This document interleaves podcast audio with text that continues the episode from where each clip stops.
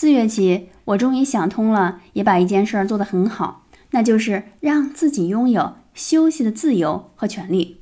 实践了半个月，用半小时工作、半小时休息的切换频率，效果很好。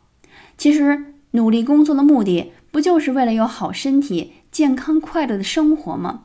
如果把时间管理用得太极端，过于充分利用碎片时间工作学习之后，连碎片的休息都挤走了，导致会忘记休息的存在，感觉不到身体的存在，连喝水、上卫生间、剪指甲这些最基础的事情都给忘掉了，是很危险的。